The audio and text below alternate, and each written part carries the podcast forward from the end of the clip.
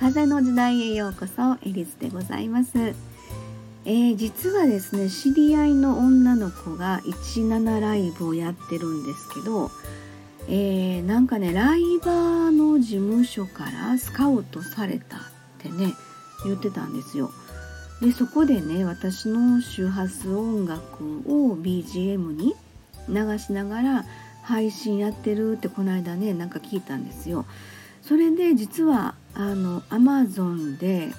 あの去年の年末あたりに、えー、CD が何枚か売れてたんです。ああの Amazon でねちょっと CD の方販売してるんですけれども実はそこでですねあのしばらく売り上げがパタッと止まってたんです。それで、えー、去年の年末あたりに3日ぐらい続けて売れてたんであれ？ってちょっと思ってたんですね。でその彼女がその配信の時にあのいろいろ周波数音楽のことをすごいなんか言ってくれてるみたいなんですよ。でそのリスナーさんが「えー、この曲なんか眠くなりますね」ってこう言われてたみたいなんですね。私的にはもうその反応がすごく嬉しいんですけどもでこの間彼女にですねもうめちゃめちゃありがとうってちょっと言ってたんですけどね、